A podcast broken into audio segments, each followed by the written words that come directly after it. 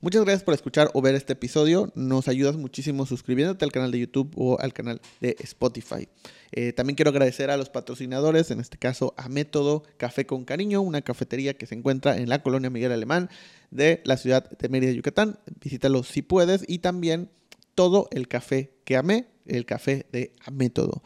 Eh, este café es un café colaborativo que fue creado a partir de muchísimos expertos en el tema, como Tierra de Café, con todo el tostado del café y Estudio Cariño con toda la identidad. Así que te lo recomiendo mucho y lo puedes conseguir en la página eh, web de Secret Name MX o en eh, Método MX. Bienvenidos a Indescriptivo, el podcast.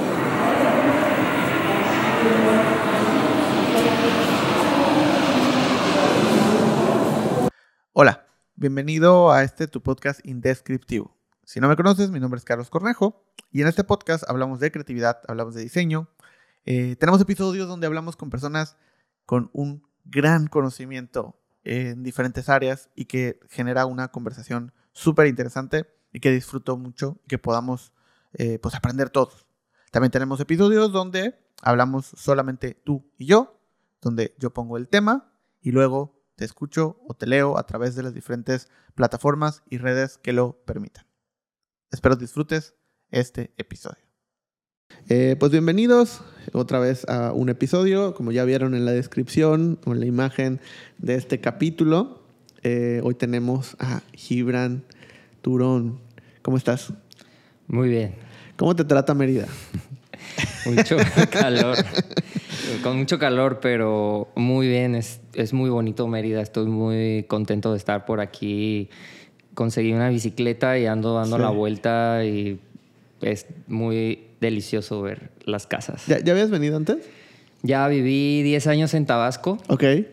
Soy de Tepic, Nayarit, pero viví 10 años en Tabasco, mis primeros 10 años de vida, y veníamos hacia acá, hacia Cancún, a Campeche, a. Ciudad del Carmen, a Chiapas también, a varias ciudades, mi papá, varias ciudades y pueblos y playas y ríos y arroyos. Mi papá estaba obsesionado con viajar y, y así lo hicimos muchos años, entonces, pero nada que ver, o sea, ahorita creo yo también que, es, que hay como un cambio reciente, ¿no? Sí. Como de muchas cosas y, y no me había tocado eso, yo había estado en otras, en, en ferias de ganaderos y cosas así, como, Ok. ¿sabes? Na- na- Sí. nada de lo que ahorita veo aquí así. Sí. O sea, y, y ahorita, digo, platicábamos antes de empezar a grabar, ¿no? Has estado en varias ciudades, has estado viviendo en varios lugares. Eh, y, y cómo, o sea, ¿sientes que eso influye en tu trabajo hoy? Sí, me gusta mucho. He estado como buscando de qué quiero hablar. Ajá. Y al principio tenía un tema con eso, como que, como yo, eh, yo estudié diseño gráfico y siempre he dibujado y me ha gustado mucho como a- a expresarlo y apropiarme de las cosas a través de lo que escribo y de lo Sí. que dibujo. Y pensaba mucho como de qué puedo hablar y dibujar, ¿no? Como veo ahora que muchos artistas e ilustradores hablan de cuestiones que están pasando, ¿no? Como el feminismo, como eh, otras eh, vertientes, ¿no? Este, del mundo. Y yo, a pesar de que, o sea, los, los, me identifico con muchas cosas de lo que veo, pues yo tengo otra experiencia, ¿no? Como esta misma de viajar, de andar por ahí caminando, dando la vuelta, como soy, creo que soy como muy llevadero en ese sentido. Yo puedo hablar con cualquier persona en la calle, con quien sea, o sea, soy muy abierto en ese sentido. Y ya entonces me gusta mucho ir recogiendo cosas que veo en la calle y como escribir o hablar de ellas y dibujarlas. Entonces, mm, ahora, antes lo hacía, por ejemplo, mi familia vive en Guadalajara. Yo estoy ahorita en Ciudad de México viviendo. Entonces iba mucho a Guadalajara como a ver a mi familia, a mis amigos de allá. Y cuando iba, pues como que aprovechaba eso para andar ahí como perdiendo el tiempo, digamos. Y ya como que eso empezó como a marcar mucho lo que, lo que hacía, como mi, mi trabajo. Empecé a tomar fotografías de, de- de cosas que veía en la calle y luego como a, a- a dibujarlas. Y ahora mm, eh, estoy recibiendo un apoyo federal, que es el SAC-PC, antes FONCA, y estoy haciendo un estudio de eso, como de viajar, de caminar, de investigar un poquito las cosas que hay en la calle, porque me he dado cuenta que de esas cosas sí puedo hablar. Ok. ¿Sabes? Como no, no tengo una filosofía en ese sentido, tal vez pues esa como de andar de vago, pues es mi filosofía, pero me gusta usar cosas que veo en la calle y en mis dibujos, hacer como un banco de referencias y luego dibujarlas y mezclarlas. Y cuando las mezclo, está chistoso porque les puedo cambiar cosas y la gente se identifica por alguna razón. Es- Pues todo el mundo ha estado en la calle, ¿no? Yo creo. O sea, la mayor parte de la gente con la que ah, platicamos e interactuamos, pues pasa por la calle. Entonces, como que el, el- el rollo luego es que mm, lo identifican porque Ajá. lo han visto. Ya. ¿Sabes? Sí, no es sí, como sí. algo que, que es como una cosa mía, un viaje mío que, que está en mi cabeza, sino es más bien yo juego con las cosas que veo en la calle y ya eso la gente se identifica y pues, pues eh, le llama la atención. Claro. Sí, es como lo especial de lo cotidiano, ¿no? Sí, Es como lo que, pues la calle, o sea, algo con lo que te puedes identificar muy rápido porque lo has visto o es algo común, pero a veces no le pones tanta atención hasta que alguien le pone un reflector, ¿no? Que es, en este caso, pues lo que haces al final del día. Sí, me, me he dado cuenta. mm, Yo tenía episodios de estrés. Cuando antes de dibujar y dedicarme como a esto, trabajaba en agencias y era un esquema y un, unas, unas condiciones muy precarias y muy estresantes y muy difíciles, complicadas. Y siempre, o sea, me, me- me di cuenta como que, que- que necesitaba salir siempre a la calle porque es estar en un lugar encerrado 12 horas, ¿sabes? Como en la computadora, en llamadas, en, en entrevistas, en como todo lo que implica pues, esos procesos y esos proyectos, ¿no? Y ya cuando me salía a la calle, me, me- me agobiaba mucho no ver la luz del día. Yo decía, oh, no, estoy harto de ver la pantalla, estoy harto de, de- de estar conectado, ¿no? A Sí. algo. Entonces salía a darme una vuelta y en esa vuelta pues ya pensaba y como que, como que caminar para mí es algo muy importante, como pienso muchas cosas mientras camino y mi cerebro como que, no sé, tiene otras, hace otras conexiones. Y luego me di cuenta que eh, normalmente cuando vamos a nuestros trayectos o destinos, eh, pues vamos con prisa. Yo siempre voy tarde.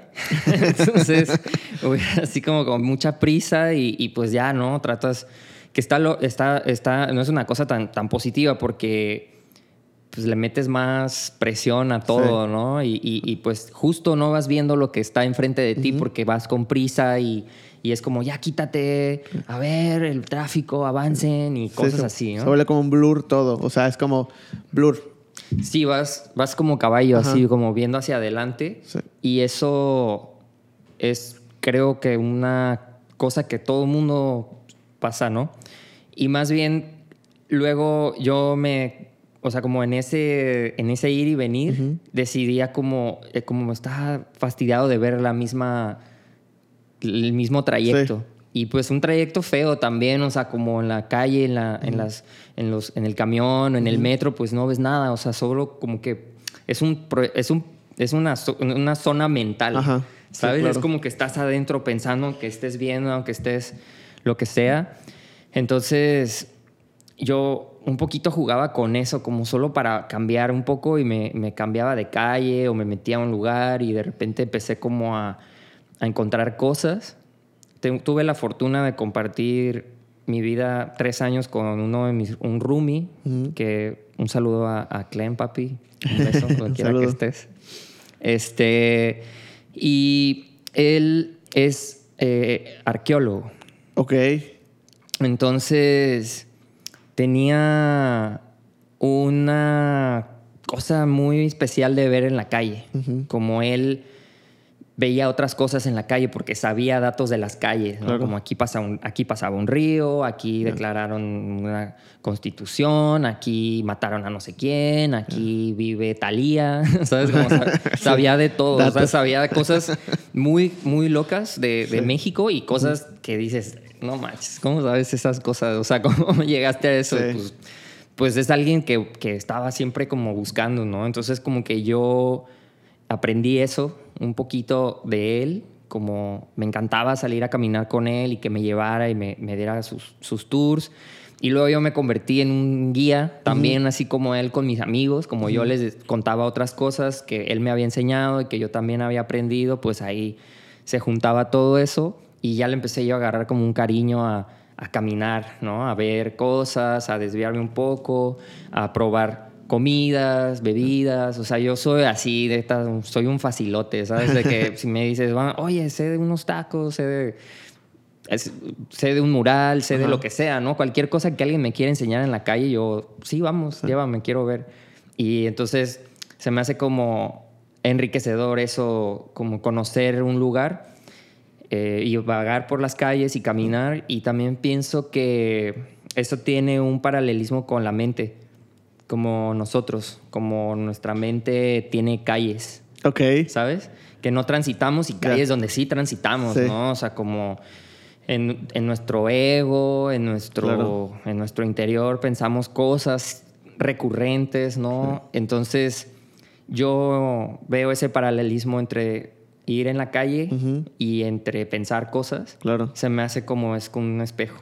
Sí, o sea, una vez le- leía, ¿no? De esta idea de que nuestras, o sea, nuestro cerebro es como, o nuestras ideas, lo que pensamos, es como si estuviéramos en la nieve, ¿no? Fuéramos a esquiar. Y cuando vas y ves como en la nieve ya están marcados como los surcos, donde pues si vas con los esquís, por ahí te vas a ir. O sea, todos se van a ir por ahí porque ya está marcado. Todo lo demás que no, pues no es muy difícil salirte, ¿no? Hasta que viene una tormenta, hasta que viene algo que limpia la nieve y entonces puedes hacer nuevos surcos.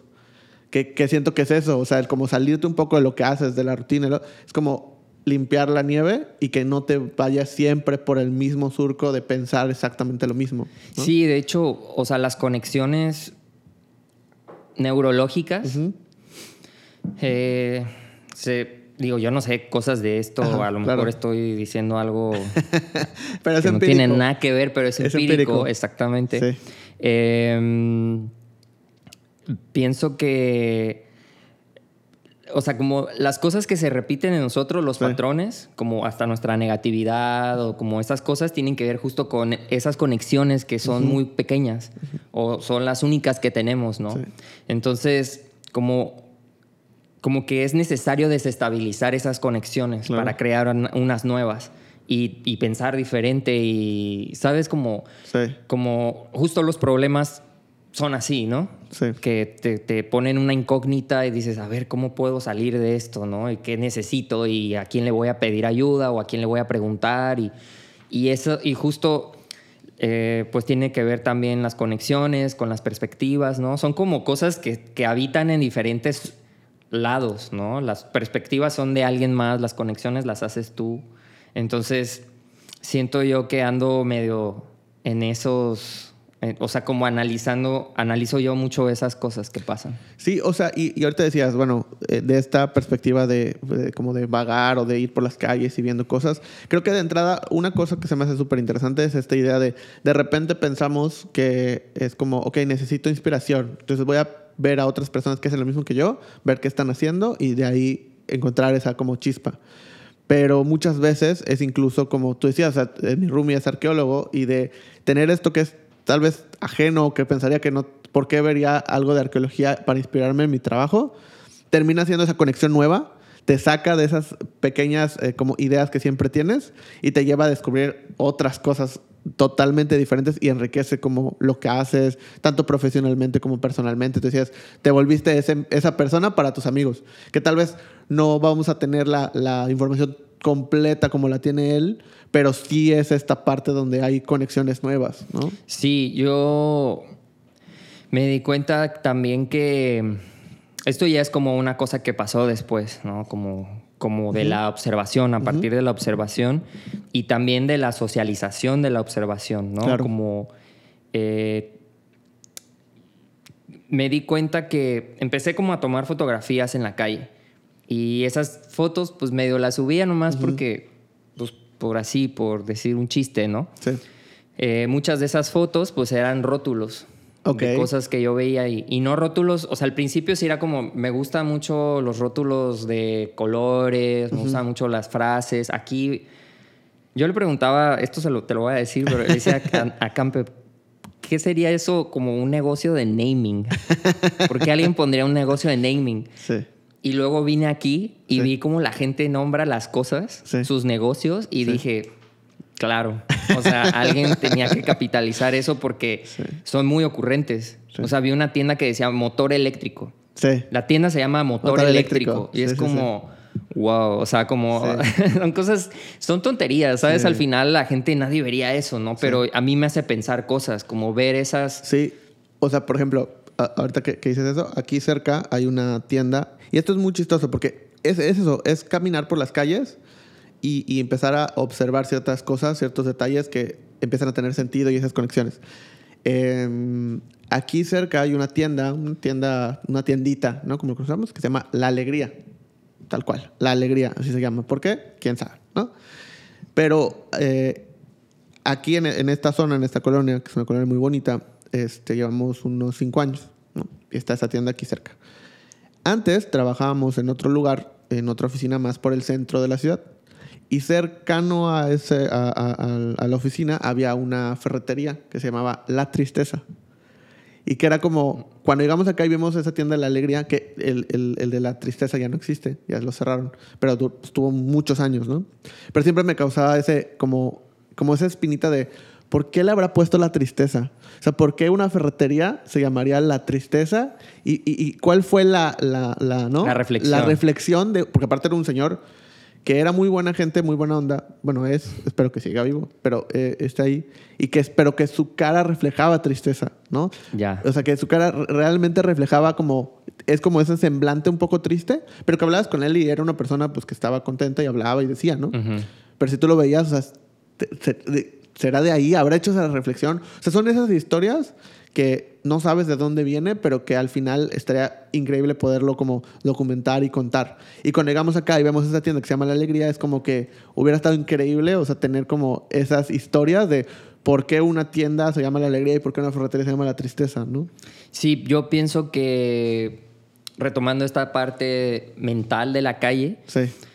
eh, yo empecé como a generar esas conexiones, como a ver esos hilos, como de repente yo tenía un archivo de fotos muy grande y las empecé como justo a poner en un lugar, como estas fotos que tomaba de, de rótulos.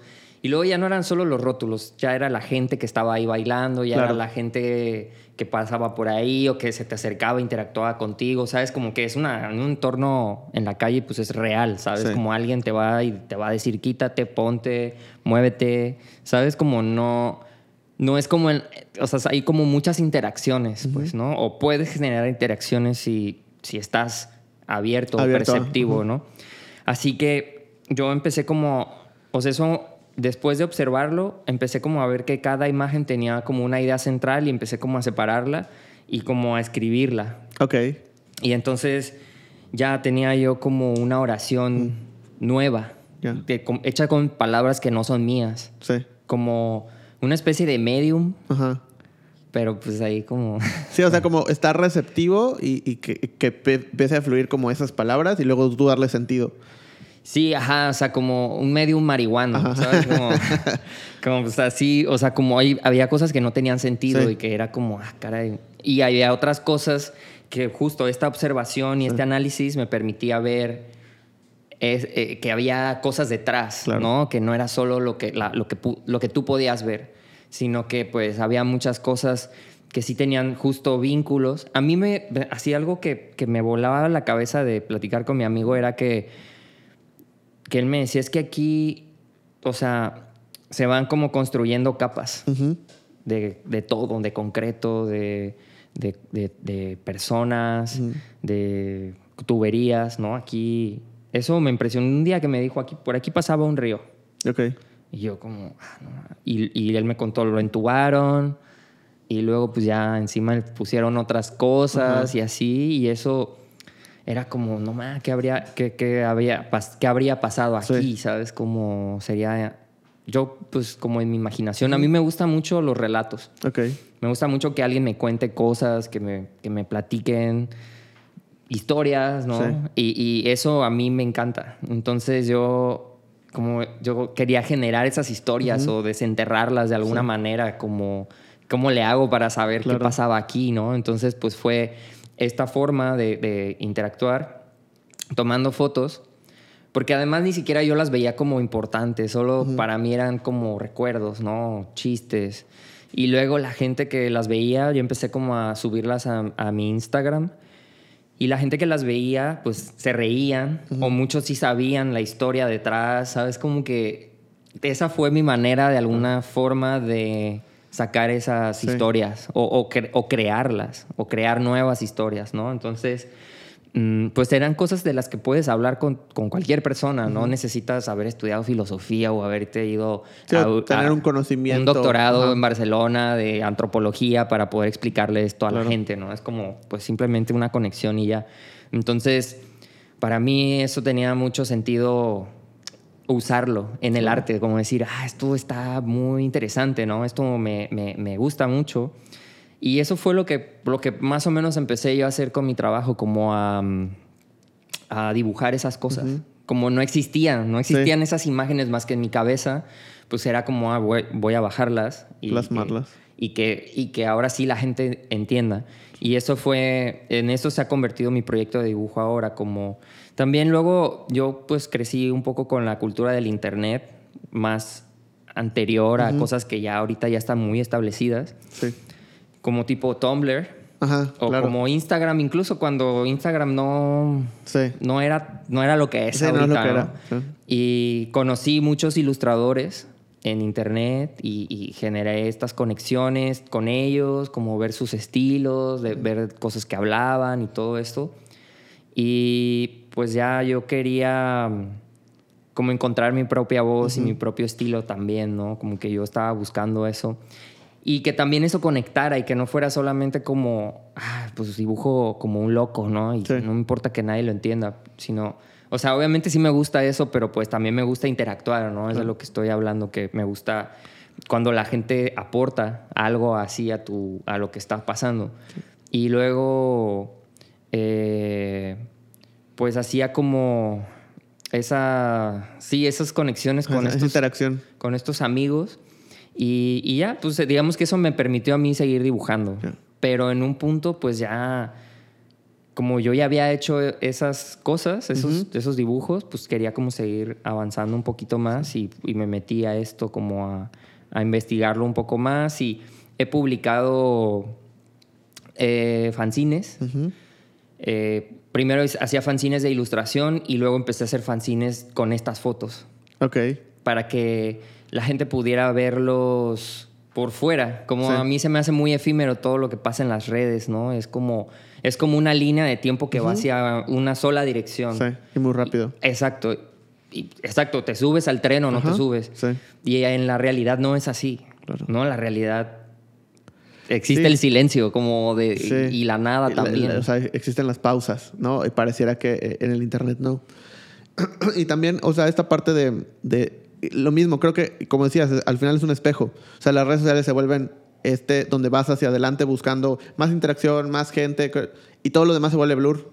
O sea, de la misma manera ya se vuelve tantas imágenes, tantas fotos, tantos videos, tanto contenido, que se vuelve un blur y pierde esa esencia de lo que es eh, eh, lo que era en un inicio, que era que más gente conozca lo que estoy haciendo y hoy me vuelvo un pues estoy peleando por atención, entonces ya no es ya no ya no es que conozcan lo que hago, sino es tratar de hacer lo que más les va a llamar la atención y ya, ¿no? Sí, sí, yo creo que hay muchas cosas que no tienen que ver con nosotros, que nos han marcado. Por ejemplo, la espiritualidad. Sí. Eh, yo pienso mucho en la espiritualidad. Yo fui 10 años cristiano y para mí fue algo también que me marcó, ¿sabes? Es algo que con lo que sigo trabajando, con lo que sigo como observando y analizando cosas. No lo puedo borrar así. Son, si fui 10 años, no podría tirar esos 10 años a la basura nomás porque alguien, ¿sabes? Ya no, ya no Sí, ya pienso no- igual. ajá. Entonces, yo pensaba como... mm, también, por ejemplo, en las vacaciones. Ujú. Perdón que todo esto tal vez no tenga sentido, pero ahorita les voy a decir por qué. No, sí. Pero pensaba en las vacaciones, Ajá. ¿no? ¿Quién, ¿Quién me impuso las vacaciones? ¿no? Sí. Pues la es- la- el sistema, ¿no? La escuela, el trabajo, así funcionan los periodos en los que la sociedad se pone de acuerdo, etcétera, etcétera. Pero mm, siento que hay muy poca reflexión de eso Claro. en realidad. Como la gente ve las vacaciones, yo me acuerdo en mi trabajo, la gente veía las vacaciones como algo que podían presumir, que fueron a una playa, que fueron a Las Vegas, que sabes que compraron un carro para irse de viaje y todo, como, pues qué bueno, ¿no? Pero ahora pienso en las vacaciones de otra manera. O sea, yo ya no, yo no, o sea, yo no pienso en, en- o sea, nunca me llamó la atención verlo así. Solo yo lo observaba y decía, pues, ok, pues qué padre, ¿no? Qué buena onda. Pero yo decía, no, yo en mis vacaciones yo quiero hacer otras cosas. Yo quiero, eh, pues, pasar un rato más a gusto o solo o, ¿sabes? Como trabajaba mucho que de repente estaba muy abrumado como por continuar eh, en ese ritmo. Entonces, pues a mí se me hacía sin, nin- no tenía sentido que yo viviera así, ¿sabes? Como solo porque otros lo hacían. Sí.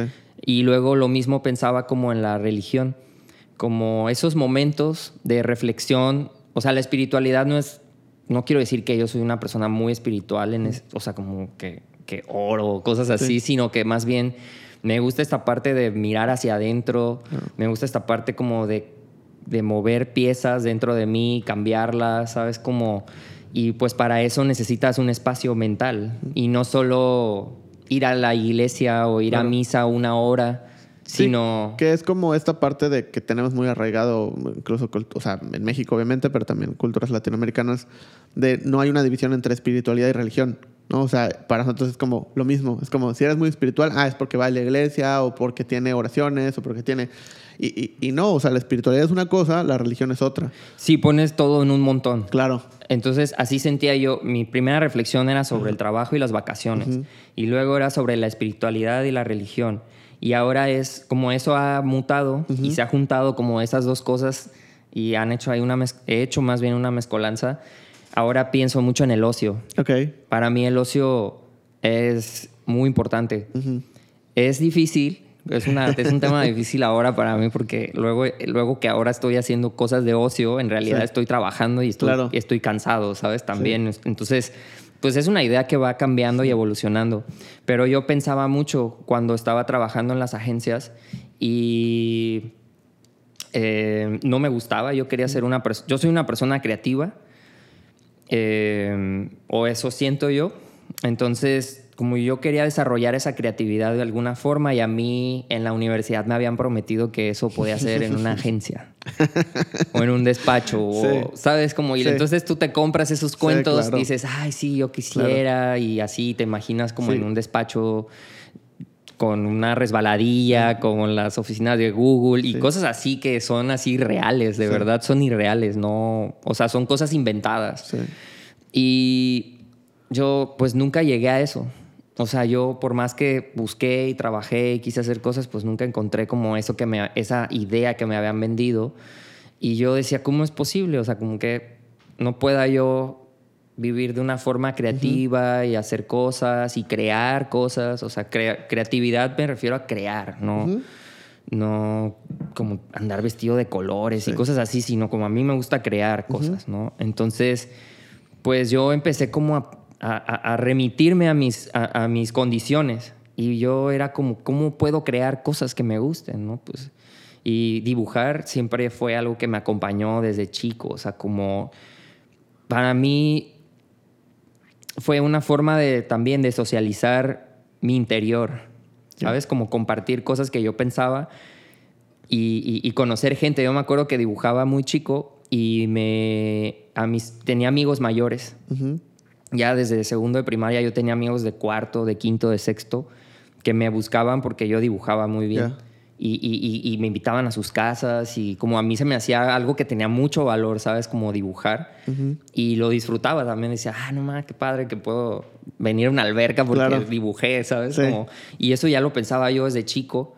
Y pues como que lo abandoné Y luego lo retomé y dije, no, ma, pues es que así debería, o sea, mi trabajo debería proveerme estas cosas, ¿sabes? Y no alejarme. Sí. Así que yo empecé como a hacer una especie de ejercicio de trabajar en la agencia, trabajaba 12 horas y luego llegaba en la madrugada a mi casa y decía, tengo que dibujar porque esto es lo que me mantiene pues cuerdo, ¿no? O sea, como, como que alivia mucho, alivia mucho mi estrés y, y me, me divierto mucho. Entonces empecé como a dibujar, dibujaba de verdad a las 11 de la, de la noche, a veces llegaba a las 2 de la mañana y me ponía a dibujar y llegaba, me ponía una peda en mi cuarto yo solo mientras dibujaba. Y llegaba crudo, y ya, pues ya yo decía, pues esto es lo que soy, esto es lo Sí, que hago, pues sí. sabes, así puedo vivir, así puedo sobrevivir. Y ya la gente se reía de eso y luego decía, bueno, pues ni modo, ¿no? Y así empecé como a dibujar, a dibujar, a dibujar. Y mi reflexión del ocio viene de ahí, era como, ¿qué pasaría si yo dedicara estas 12 horas de estar encerrado en un cuarto haciendo un trabajo para alguien que tal vez no le importa o no le importo? ¿Qué pasaría si yo hiciera esto para mí, como me lo dedicara? Sí. Y entonces empecé como a decir, voy a quitarle horas al trabajo y voy a darle horas al dibujo. Entonces, mm, decía, esa reflexión también me llevó a pensar en el domingo. Ok. Como en México, eh, la gente vive el domingo en México o en Ciudad de México. La gente, seguro en otros lugares, pero bueno, mi experiencia es limitada. Eh, yo decía, qué loco, la gente de aquí vive para el domingo. Ok. O sea, no hay un día más sagrado que el domingo. Sí. En el día que te puedes ir a tomar una michelada a la calle. O sea, es hasta otro ambiente el que Sí. tiene Ciudad de México. El domingo es bellísimo, ¿no? O sea, pasar un domingo, un sábado, un domingo en Ciudad de México es increíble. Y ver, o sea, disfrutar ese ambiente y la gente como que se pone en ese mismo canal, ¿sabes? Ya no está de que te quieren pasar encima con el carro y, ¿sabes? Como... Sí. O, o- o tirar del camión, o no sé, como cosas que dices, qué loco. Sí, como ¿por qué todos me- se, se relajan y es como, bueno. Es no- como todos te hacen una tregua. Sí. Entonces, yo eso lo comparaba también conmigo y decía, a ver, yo, ¿qué pasaría si en lugar de trabajar seis, siete días, trabajara cinco o seis o cuatro? Ya cuatro se me hacía muy loco. Decía, no, es que, que, que cabrón, o sea, como tres días sin hacer nada, ¿no? Pero bueno, para mí no era hacer nada, era dibujar. Claro, sí. Entonces, pues sí, para mí era como, sí, quiero eso, quiero vivir de esa forma. Y eso ha sido un poco mi, mi camino des- Ya. desde ese tiempo para acá. Como esa reflexión me ha ayudado como a, a balancear mi vida. Y, y sigo teniendo problemas, ¿sabes? No es como que, ay, ya, ya, ya, ya levito, ¿no? Sino, pues es como, pues nuevos problemas, Claro. nuevas situaciones, estoy ahí como encontrándome y, y- y para mí también esa parte del trabajo, o sea, mi trabajo ahora tiene que ver con mi autoconocimiento y mi autogestión, ¿sabes? Sí. Como llevo viviendo fuera de mi casa como desde los 17, entonces hice muchas cosas mal y, y pues me di cuenta, entonces he tratado como de recuperar eso. Claro. Sí, o sea, es que e- es, como dices, es este tema reflexivo, o sea, y creo que me, o sea, me, también me veo reflejado mucho en, en muchas situaciones, ¿no? Por ejemplo, a mí me pasaba que de repente empecé a, a- a reflexionar sobre, así como tú reflexionaste sobre el domingo, yo empecé a reflexionar sobre el lunes, porque era como... El, Interesante. El lunes eh, es como el día que, o sea, la gente o ama o odia, ¿no? Pero en general todos, pues, una, alguna vez odiaban el lunes, ¿no? Pero ¿por qué nadie odia el martes? ¿Por qué nadie odia el miércoles? ¿Por qué no es un tema, no? Y decías, bueno, es que el lunes es el día que empiezas a hacer todo o lo que no terminaste el, viernes, ¿no? Y lo estás haciendo y, entonces en esa reflexión era como, el lunes es un día muy estresante porque tienes que hacer muchas cosas. Eh, porque tienes que hacer lo que tienes que hacer el lunes, más lo que no terminaste la semana pasada, y así vives semana a semana. Pero llega a un nivel de estrés tal, o sea, me pasaba que todo el fin de semana no lo disfrutabas, porque estás pensando en que es que el lunes tengo que llegar a hacer esto, es que incluso, o sea, tenías el pendiente del fin de semana voy a adelantar para que el lunes no esté tan pesado. Pero no importa cuánto adelantes, de todas formas había más cosas que hacer, ¿no? O a veces solo bebías con el pendiente, pero no adelantabas nada, y, pero ni disfrutabas tu sábado, ni disfrutabas tu domingo, vivías estresado esos dos días, o sea, a mí, mi experiencia, ¿no? Vivías estresado esos dos días y el lunes de todas formas tenía que te- aventarme todo ese estrés. ¿no? Eh, entonces no había un día de descanso real porque era, pues el domingo era el peor día porque era muy estresante porque el lunes tenía que llegar y era como que ya quiero que llegue el lunes, ya quiero que llegue el lunes porque ya tengo que hacer y pensar y hacer. Y en esa reflexión dije, pues es una estupidez, o sea, porque entonces ¿de qué sirve tener todo eso? Y, y fue cuando dije, bueno, ¿y qué pasaría si hago o planeo todo para que en lugar de que el lunes sea ese día caótico, sea el martes? Y el lunes tengamos, es- o sea, tenga yo ese momento como más tranquilo de que no tengo juntas, no tengo tantas cosas, me puedo sentar a planear, me puedo sentar a hacer lo que yo quiera. Puedo salir temprano de la oficina si yo quiero. O sea, porque el, el martes, o sea, se va a volver un día un poco más caótico, pero por lo menos me da ese chance de, pues llego el domingo, no me preocupo tanto porque el lunes, en un día laboral, en un horario laboral, me puedo empezar a preocupar por lo que va a pasar el martes, ¿no? Y lo empecé a intentar. Y obviamente, pues hubo lunes que funcionaron, hubo lunes que no funcionaron, ¿no? Pero hubo ese como, hasta que un punto en el que se logró, ¿no? Y, y- llegué a esta conclusión de, de- y este formato, porque uno de mis, eh, como que mis eh, formas de trabajar o como mi esquema principal o como lo, lo que, si puedo llamarlo como los valores que tengo, es aprender para compartir, ¿no? Eso es como lo más importante para mí. Es como, estoy aprendiendo cosas, pero de nada sirve que las aprenda y me las quede tengo que compartirlos con alguien más y a alguien le servirá, a alguien no, o transformarán ese conocimiento en otra cosa, ¿no? Entonces empecé a documentar, también yo soy mucho de documentar cosas, empecé a documentar como mi proceso desde el principio de decir, a ver, esta reflexión de el domingo es estresante para mí y ni siquiera hago nada, solo vivo con ese estrés mental. Porque el lunes voy a hacer. Entonces, ¿qué pasa? si Ya cambio y vuelvo el martes, el día estresante. Y cómo empezó a suceder, cómo empezó a funcionar. Y llego con esta forma, porque obviamente, como ya te das cuenta, pues es como una de las cosas principales es nombrar lo que estoy haciendo. Entonces llego con este concepto de lunes de bajo impacto, que es esta idea de el lunes te la llevas relax, ¿no? Me late. te- o sea, entras tarde a la oficina si quieres, este, vas planeando, vas, es más de reflexión de qué está pasando con la empresa, qué está pasando con tu trabajo, qué está, voy a planear qué voy a hacer en la semana, qué salió bien la semana pasada, qué salió. Entonces es un momento más de, de análisis, Ganas tiempo. ganas tiempo. Es un momento de análisis para que entonces el martes ya ahora sí, muchas juntas, muchas cosas, todo, pero ya tuviste ese lunes de relax de trabajar, pero hacerlo leve y planeado. Y tu domingo y tu sábado se vuelve ya un tema de, ah, ya no me tengo que preocupar por nada del trabajo porque el lunes, con calma, lo resuelvo y el martes ya empiezo con todo.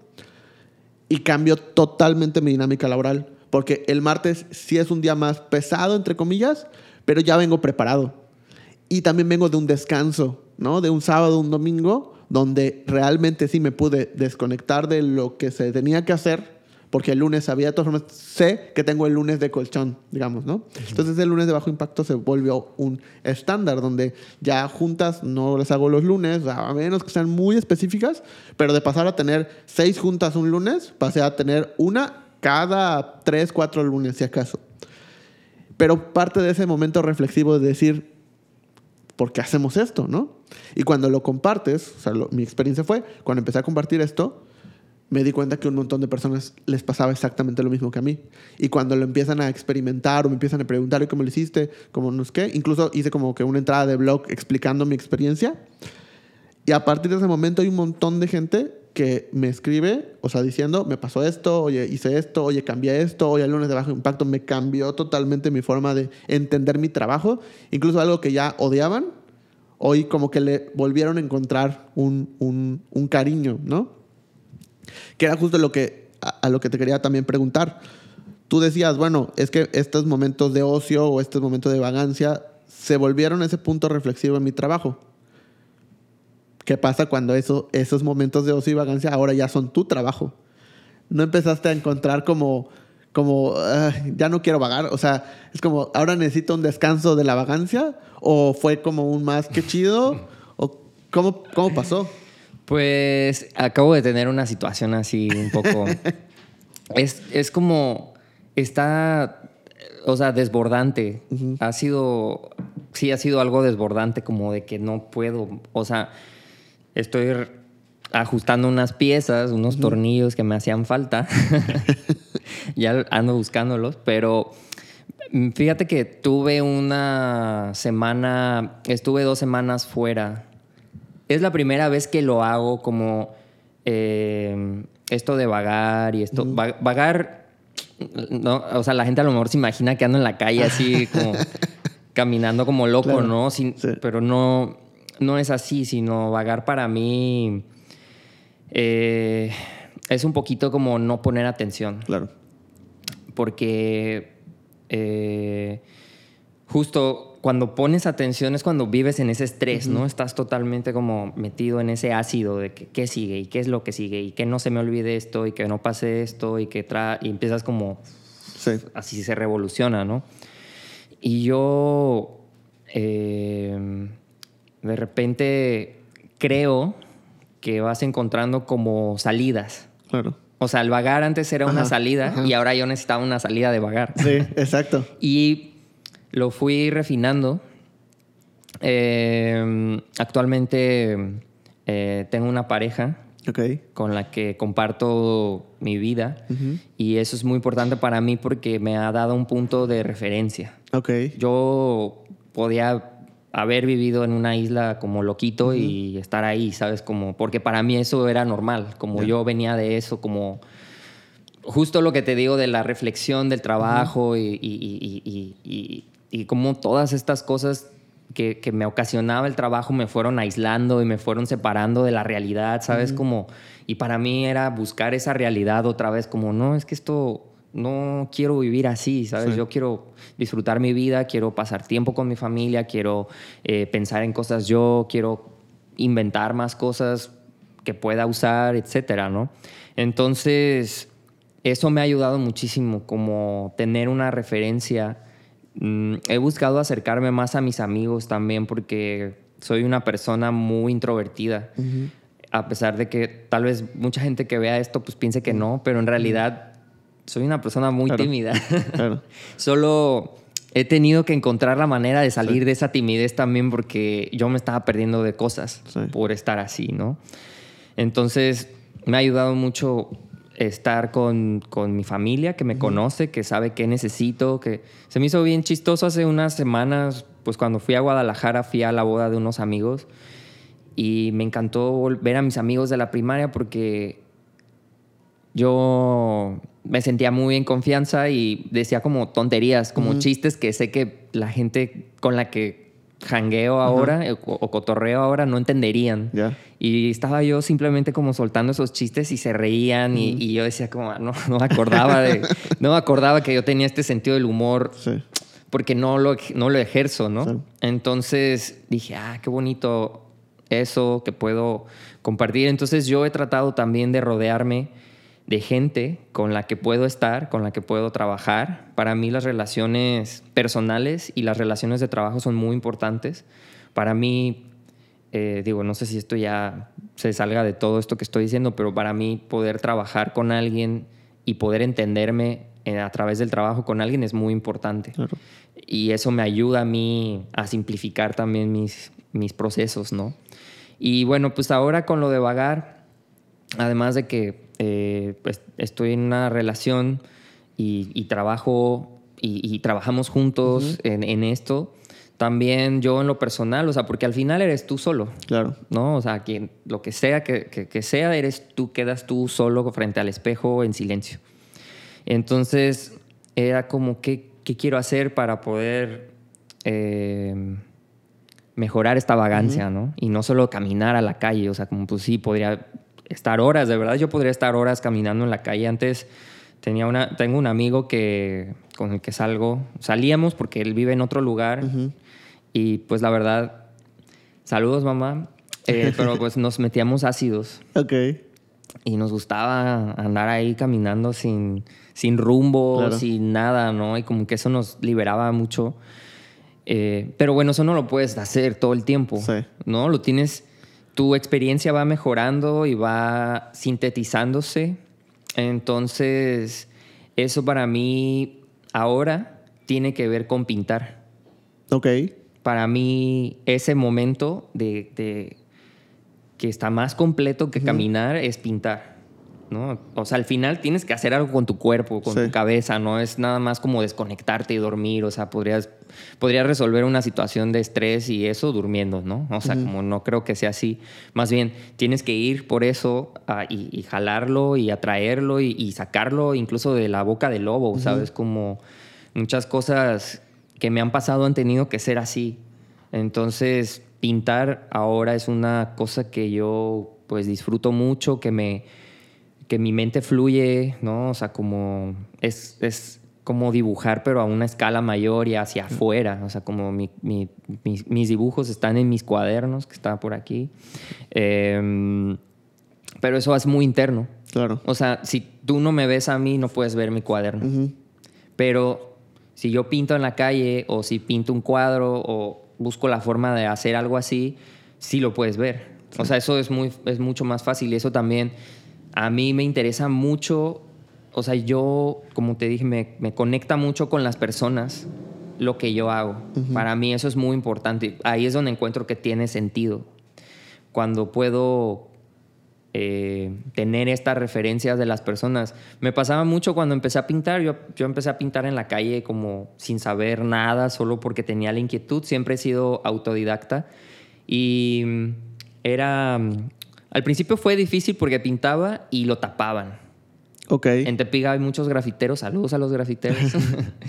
Eh, y entonces como que no, no, no les gustaba eso, Ya. ¿no? Como que no era algo que ellos Sí, ace- querían ver. aceptaran. Ajá, como que más bien les caía mal y decían, nah, esto de puñetas y lo rayaban, ¿no? Sí. Y ya entonces, mm, pues no me rendí. En- o sea, no, nunca dejé como de buscar eso. Y empecé como a, a interactuar con la gente, como para poder conseguir un muro. Claro. Y pues los tienes que convencer. No es solamente como soy artista, dame cosas gratis, Sí, sino es sí. como, ¿sabes? Para mí ese es el arte que tiene sentido. Para mí Claro. ese es el arte que tiene, el arte que tiene contexto es el arte que no contamina para Ya, mí, ¿sabes? sí. Yo podría simplemente llegar y rayar. O yo podría tal vez, ¿sabes? Hasta legalmente podría hacerlo pintar y contaminar. O sea, como luego, la verdad, he visto estas, o sea, muchos murales en la calle que ahora pintan, que hacen con marcas. Yo lo he hecho y está muy chido, pero hay otros, hay unos que digo, no manches, o sea, que... Sí. ¿Sabes? O sea, es un impacto muy fuerte. A mí me pasó una experiencia en la central de Abastos que yo, mi primer mural que, que pinté fue en el 2017. Fue un mural muy grande de 22 metros por 7. Ok. Y fue loquísimo. O sea, fue algo, todo un reto. O sea, como Sí. si me hubieran hecho un detox ahí. Sí. Yo en una plataforma de 7 metros en el sol pensando si lo que estaba haciendo estaba bien o estaba mal. O sea, era mi primer mural. Me dieron la oportunidad por unas Sí, condiciones. porque además no lo puedes ver de, o sea, en perspectiva. No, ajá, eso es muy difícil, Sí. ¿no? Entonces, es como, estás como, no sé si llegaron a ver este programa de Art Attack, Ajá. que hacían al final una obra en el piso Ajá, con, sí, con sí. materiales. Sí. Y a mí se me hacía bien loco, decía, ¿cómo sabe qué está haciendo, no? exacto. O sea, ¿qué onda con este? Sí, que veías que nada más ponía la sal, el azúcar, y, pe- pero y luego cuando ya abrían la toma era como un... un- Era un cabello, así sí. como, ah, ¿Cómo sabe que está bien? Esas cosas se me hacían como, ese proceso se me hacía un proceso muy, muy alocado, ¿no? Entonces, pues me metí como a reflexionar en eso, como a buscar, o sea, como salir y nadie va a llegar con una respuesta. Sí. Nadie va a llegar y está muy padre, ¿sabes? Al final la gente, hasta por buena onda te dicen que está bien lo que estás haciendo, ¿no? Claro. Pero yo no quería esa respuesta, yo quería que la gente se identificara, que la gente hablara de él. Y entonces yo me involucré con eso, como a, a- a- a hablar con gente, a, a preguntar, a, a caminar por la central y ver las cosas que había, o sea, como encontrar un- ese contexto, ¿no? Para mí es muy importante que la gente que contempla lo que haces, lo que sea de arte, lo que sea de escritura, lo que sea de comida, puedan disfrutarlo y entenderlo, ¿no? Para mí la experiencia estética es súper importante porque todos vivimos la experiencia estética. Claro. A lo mejor no todos vamos a ir al Louvre en París o al, ¿sabes? Reina Sofía Sí. o todos estos museos internacionales que luego, pues justo la gente se jacta de fui al MoMA y está increíble y Es como, ¿y entendiste algo o qué, no? Sí. Y pues yo la verdad, a veces siento que mucha gente ni, ni lo, ni lo topa por Claro. ese lado, sino solo es como una, un checklist.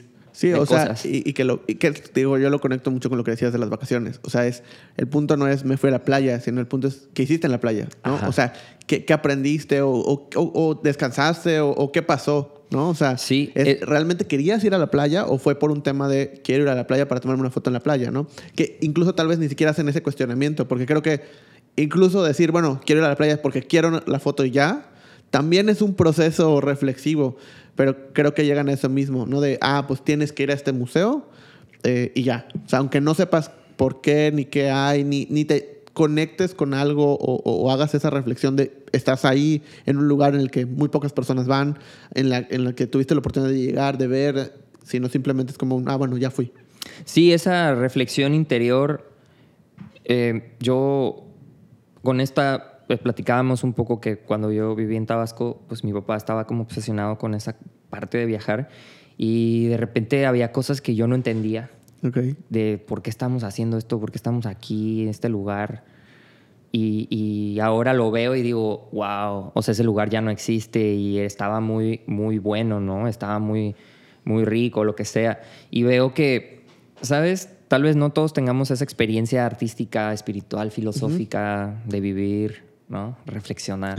Pero todos tenemos experiencias que nos gustan, que, que buscamos, que atraemos, ¿no? Que para mí esas son las experiencias estéticas, como comer. Sí. O sea, a mí, así, en Tepic, la gente come ceviche, el ceviche más simple del mundo, pero para mí es el ceviche más increíble porque aprecias la frescura de los camarones, del pescado, de, sabes, como todas estas, estas cosas que cambian y que en otros lugares, por más que quieran hacer, no van a poder Sí. tener porque no están ahí. No. ¿Sabes? Así, así te cueste un platillo 1500 pesos o lo que sea, 20 mil pesos un camarón en Ciudad de México, no vas a ver igual que comerlo en otro lugar donde sale, de donde es, ¿no? y, y yo creo que pues todas esas personas tienen esa experiencia estética. Bueno, yo lo llamo así, tal vez Sí. tenga otro nombre, pero para mí es eso. Claro. Y eso para mí es una unidad de vida. O sea, es como un centímetro Sí. cuadrado, ¿no? Como que, que- que puedes crecer y, o, o- o tener o generar más dos metros, ¿no? De, de experiencias, de cosas así o lo que sea. Yo creo que eh, cuando la gente puede entender eso, como identificar eso en su vida, eso los, les puede llevar por muchos caminos. Sí, o sea, por ejemplo, digo, poniendo un tema de actualidad, eh, pues sabemos lo que pasó con el tema de los rótulos en, en la, en la delegación, ¿no? en, Cu- en Cuauhtémoc. Y que recientemente hubo esta, mm, eh, esta como campaña a través de una marca que pusieron como diferentes eh, rótulos en algunos lugares como para mostrar que tenían un valor. Este, no sé, no sé si, lo, si, lo, si lo viste, Sí. que se hizo. ¿Cómo tú desde esa perspectiva del otro lado, ¿no? De, de- de ver esto en la calle, de tener esta reflexión, de ver... ¿Cómo sientes esa- es- e- ese tipo de, de- acciones? O sea, ¿cómo lo, lo pensaste, lo analizaste, viste algo? ¿O cuál es tu perspectiva de esto? Yo creo que muchas acciones que se hicieron en realidad eran tibias. O sea, no me parece que eso haya cambiado nada. Solo pintaron, digo, no, hablo- no, no- no estoy hablando de alguien ni de nadie. Sí, no, en general. Yo lo pienso así porque yo ya había visto que, o sea, un poquito como ya metiéndome hacia esta realidad que yo observaba y que fotografiaba en ese sentido visual, que pues para mí pues es algo que yo buscaba, ¿no? Claro. Como la parte visual de, de- de ver algo así. Me empecé como a adentrar y a buscar cómo se hacían un rótulo y por qué. Eh, organizamos un par de talleres con un, un copita, saludos a Rotulación Tradicional. Ah, este, hicimos unos talleres eh, de rótulos y nos fue súper súper bien porque justo la gente no tenía este conocimiento, Claro. ¿no? Y lo entendieron y fue como, wow, yo lo puedo hacer. O sea, como que, que, que bien, ¿no? Sí. Entonces, pero pues en ese momento que lo hicimos, mucha gente intentó replicarlo también porque estaba muy bien. O sea, yo diría que lo sigan haciendo. No es como, Sí. es mi idea, sino es como, no, pues justo por eso se me hace una acción tibia, como venir Claro. después a quejarse Ajá. de eso porque Sí. nadie nunca siguió haciendo nada al respecto, ¿sabes? Cuando eso ya tiene un rato que pasó. Sí. Entonces, mm, pienso que, pues sí, la gente, pues puede dar su riñón por la nostalgia, por recuperar algo que está perdido, cuando en el momento que estuvieron no hicieron nada, Claro. pues ni modo, ¿no? O sea, yo veo todavía que existen maestros rotulistas que están desapareciendo, o sea, que ya no, o sea, ya están viejos, que ya no... Él me contó, eh, el Lalo me contó esto, me dijo, eh, me dijo, es que mi maestro ya murió. Ok. Entonces ya él me heredó estas cosas y me, me enseñó estas cosas y ahora yo lo hago, Claro. ¿no? Y mucha experiencia oral.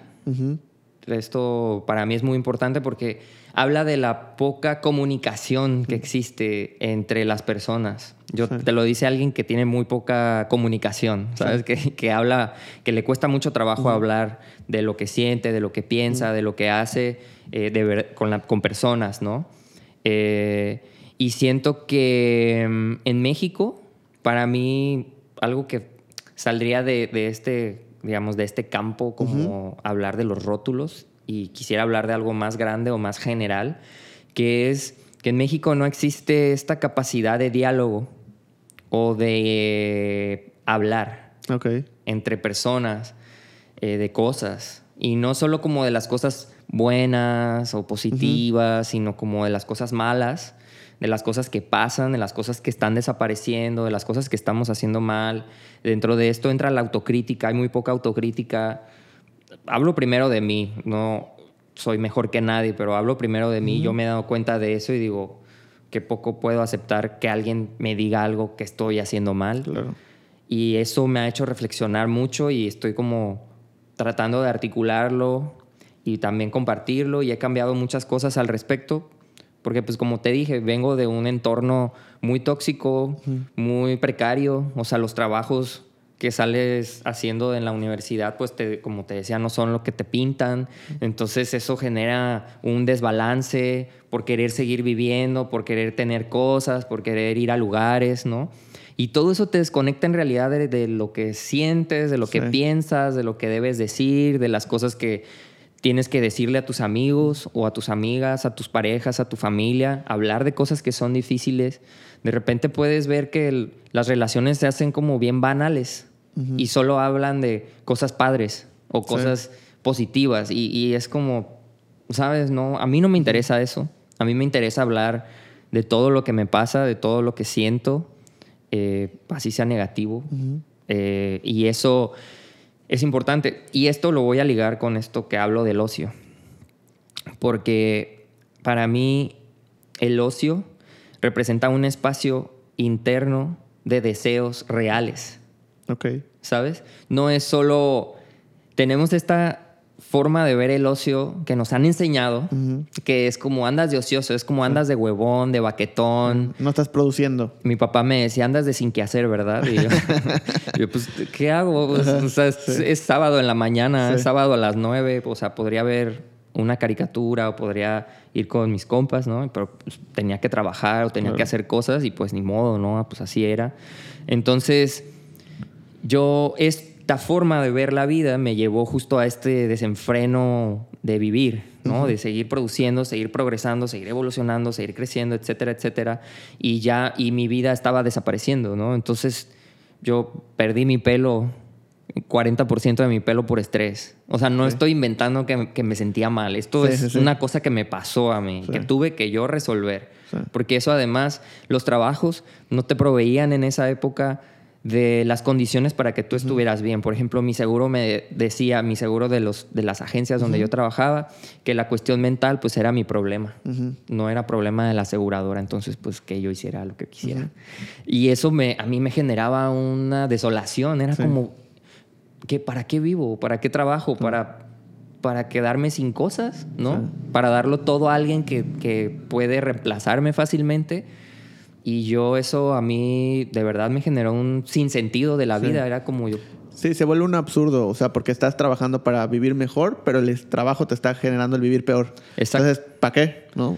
Sí, entonces pues para mí el ocio eh, justo era un lugar para las personas, o yo lo veo así, en el que las personas esconden los deseos que sienten de verdad, ¿no? Yo tengo muchos colegas eh, que les va súper bien, pero en realidad no quieren eso Claro. siempre quisieron bailar o siempre quisieron cortar el pelo o siempre quisieron hacer otras cosas que no tenían nada que ver con eso que les tocó hacer porque su familia se los enseñó, son doctores de toda la vida, son, me- son abogados, contadores, arquitectos.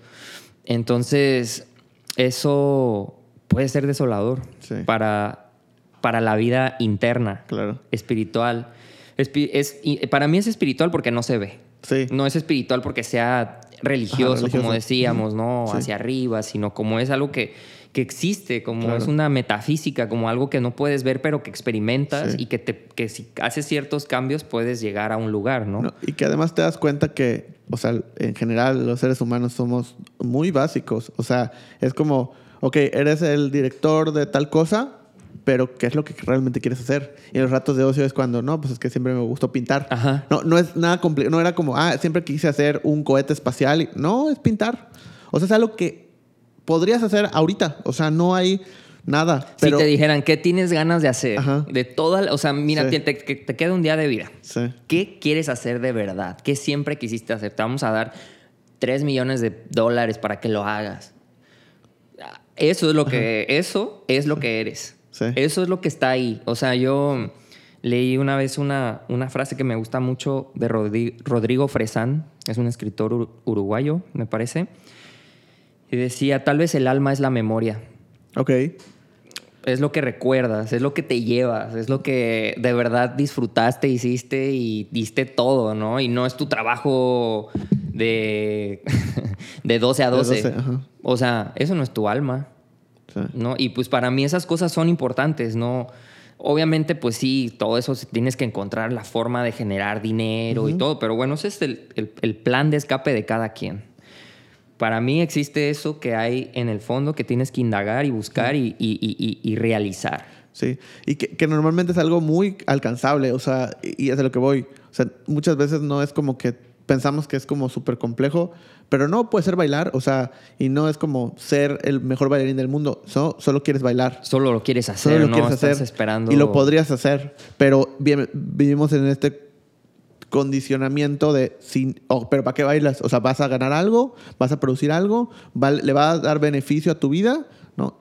Pero nos olvidamos que pues la vida no es generar beneficios, sino es vivir. ¿no? Y al final del día, si no tenemos esos ratos de ocio donde hagamos algo para nosotros, que creo que eh, obviamente conociendo tu, tu- tu trabajo, lo que haces y lo que para mí representa, es esa parte de, de- de- de la vagancia, del ocio, es hacer cosas para ti. ¿no? Totalmente. Es, es eso. O sea, es todo lo demás, tu día laboral es hacer cosas para más personas.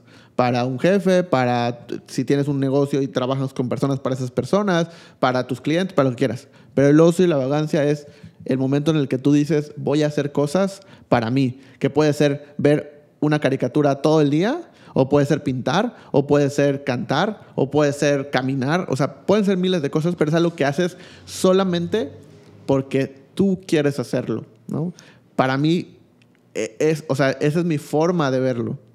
Sí, o sea, eh, es, es, es lo que digo, estar, al final eres tú Sí. solo. Y, y yo debo decir también, a, a agregar a esto, que puede ser que muchas cosas, además, esto es, es una vida interna, ¿no? Sí. Y la vida interna es muy delicada, es un ecosistema delicado, como equilibrado. Sabes, no puedes hacerlo con cualquier persona, no puedes solamente salirte y hacerte loco y, y decir que andas de vago, ¿no?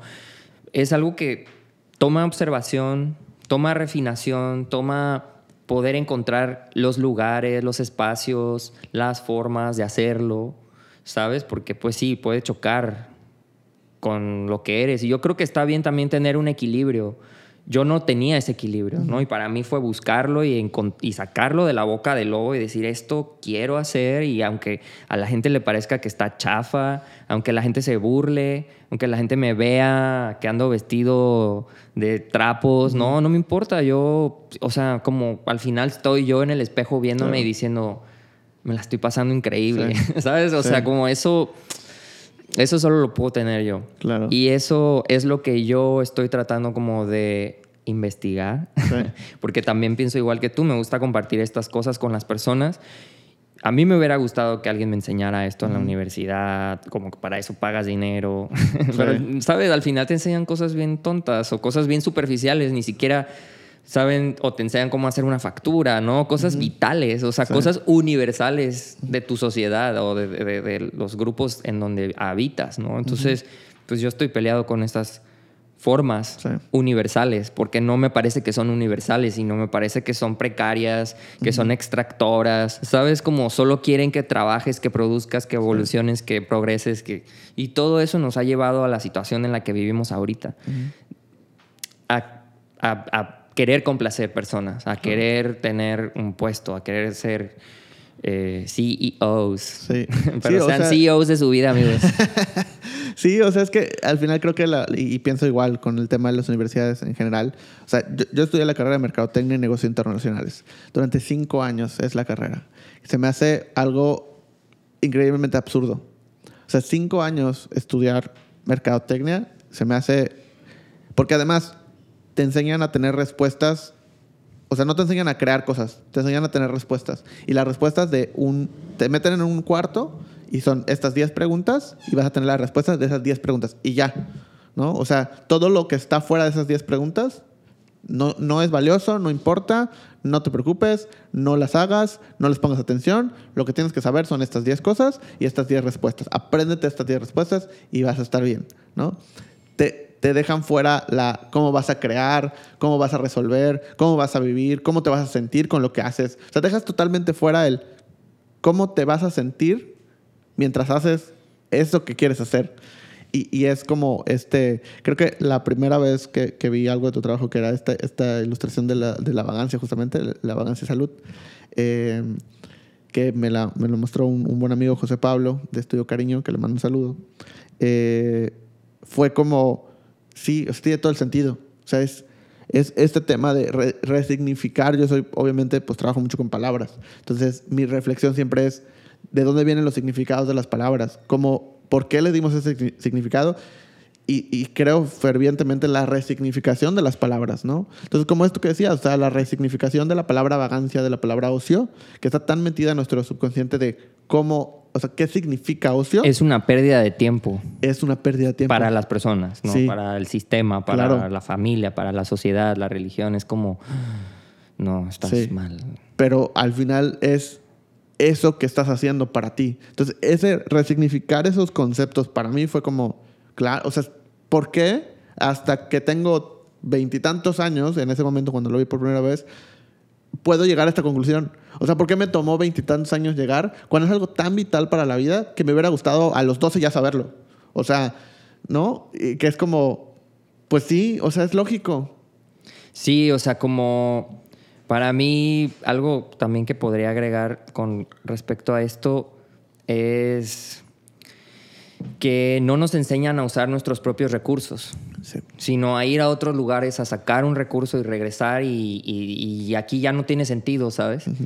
y, y quiero hablar de eso porque yo aprendí a pintar en la calle gracias a que personas que no me conocen me dieron chance de hacerlo. Y no porque entré a una escuela necesariamente. Obviamente aprendí esto de, de- de- de colaborar y de pintar, de invitar a gente a pintar, eh, a otros artistas talentosísimos, talentosísimas. Yo he estado al lado de gente así, he visto cómo lo hacen y digo, wow, qué increíble esta, esta, esta experiencia y, y esas cosas viajan conmigo ahora, ¿no? Eh, y yo creo que es por, el- por respetar la inquietud Claro. que tengo. O sea, siempre respeté esa inquietud. O sea, aunque a nadie le gustara, ¿sabes? Aunque a nadie, a los primeros ocho años no era lo que es ahorita, ¿sabes? Sí. Y eso no, o sea, eso es pasión, eh, por lo que uno quiere y eso, pues, si no lo tienes, pues tal vez es, tal vez no es, Sí. ¿no? O sea, como tienes que, que creer en ti, tienes que creer en lo que haces y, y las cosas no se dan así. Yo veo ahora mi trabajo como, como artista, yo estudié diseño, pero ahora mi trabajo y mi carrera es ser ar- artista, o sea, como es algo en lo que he invertido tiempo, dinero, o sea, sigues gastando dinero, ¿sabes? Claro. Aún cuando sales de la escuela sigues gastando dinero para aprender cosas, para hacer cosas y para mí ese es el momento clave, ¿sabes? En el que decides respetar eso y llevarlo hasta el límite, hasta lo que hasta el último mm, hasta el último cuarto, ¿sabes? Y eso sería algo que podría decirle a la gente que busquen esa cosa que les gusta, que piensen, observen, imagínense que están en la cárcel y quieren salir de la cárcel, les tienen que hacer un plan de escape, porque pues también entiendo que pues sí es difícil, la vida es cara, vivir es caro, hacer todo es caro y toma tiempo y toma dinero, pero yo creo que si la gente busca la observación de estos momentos, la importancia de tomarse estos momentos para pensar, porque pues yo mucho tiempo viví en ese, en ese ácido de, trabajar, de producir y de gastarme todo lo que trabajaba y producía porque iba a llegar algo nuevo y me iban a pagar cada mes, cada quincena, ¿sabes? Como eso no te lleva a ningún lado. Eh, más bien empecé dejé de hacer eso y empecé a buscar los lugares seguros para poder ser creativo, para poder plantear ideas, para poder ponerlas a prueba. Eso también es difícil, eso Sí. también es experiencia que pues ahorita yo estoy compartiendo, no que en el momento yo no me di cuenta, hasta ahorita puedo ver y decir, ah, mi vida cambió cuando encontré Claro. amigos con quien hacer esto, cuando encontré lugares en donde hacer esto, eh, colaboradores, y por eso para mí es bien importante mantener esas relaciones estables, sanas, vivas y, y no solamente pues como cosas de uso, ¿no? Sí. Y pues yo, yo podría aconse- aconsejar a las personas que están buscando eso, que piensen en esta segunda idea, ¿no? Como encontrar los lugares, encontrar las personas. Es bien difícil. La- está loco porque uno es artista porque puede ver cosas como arte en donde no hay. Claro. Sí. ¿Sabes? Como... Y eso es trabajo de observación. Sí. Eso no es solo trabajo de... de- o sea, obviamente sí está muy bien leer y está muy bien encontrar, pero justo encontrar este punto hueco, vacío, como, ¿sabes? Como de un huevo.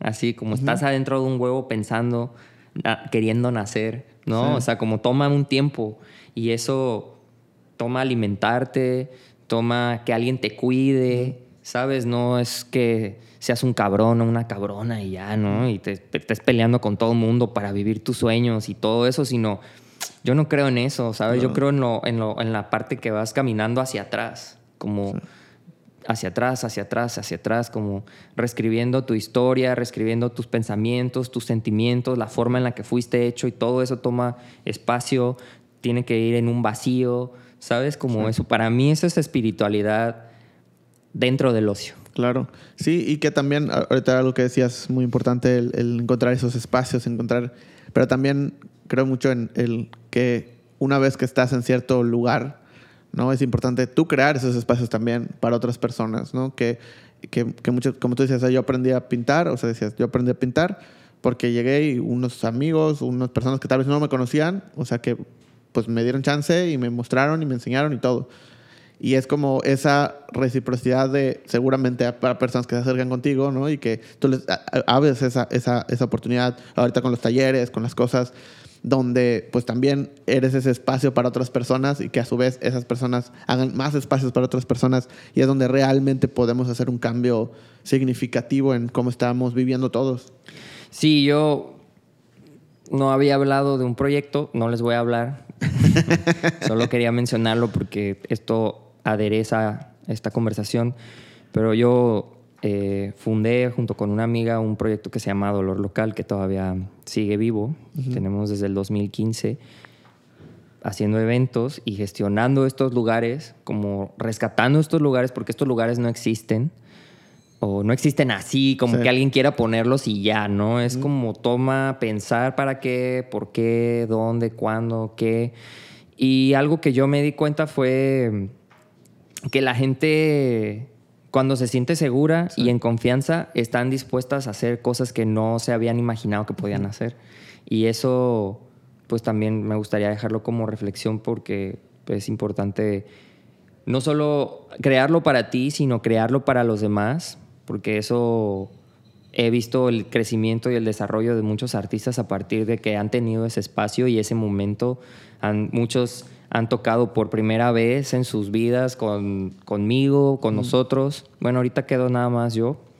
Eh, pero tal vez ya en, en unos años, tal vez el proyecto ya tenga que morir y tenga alguien más que entrar con ideas más nuevas, con ideas mejores, o sea, O que evolucione. o que evolucione. Yo ahorita para mí era una incubadora, Claro. ¿no? Y, y a eso voy también con, los, con el tiempo, con los años. Toma años Sí. hacer esto. No se impresionen de que alguien lo tiene en un año y de que lo tiene ya y ya es millonario y es el número uno. O sea, como todas esas cosas tienen que ver con que tienen dinero, con que tienen apoyo, con que tienen soporte. Y no todos tenemos eso al principio. Ahorita ya la gente puede ver pues que tengo una habilidad o que tengo un talento que pueden usar y que les sirve a ellos y que puedo diseñarles una etiqueta, un mural o lo que sea. Pero en el principio no era así, ¿sabes? Claro. Y entonces no se desanimen si ustedes no lo tienen aún. Búsquenlo, peleen por ello. Si llega, si pasa, tienen que ser pacientes, tienen que desarrollar valores nuevos y para mí eso es el crecimiento. Ah, pues muchas gracias y te quiero agradecer mucho por, por venir, por platicar, por tomarte este tiempo entre eh, lo que estás pintando ahorita.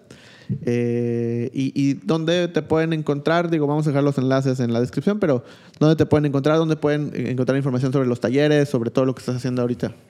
Bueno, ahorita, este año voy a estar viajando a algunos lugares de México. Si alguien me quiere invitar, me pueden invitar. Estoy, estoy abierto. Eh, me estoy tomando un, un break de dolor local precisamente para poder yo hacer esto de otra manera, como por mi cuenta. Y me pueden encontrar en mis redes, solo tengo Instagram, no, apenas vamos a hacer una página, eh, pero como Gibran Turón o Gibran Turón también.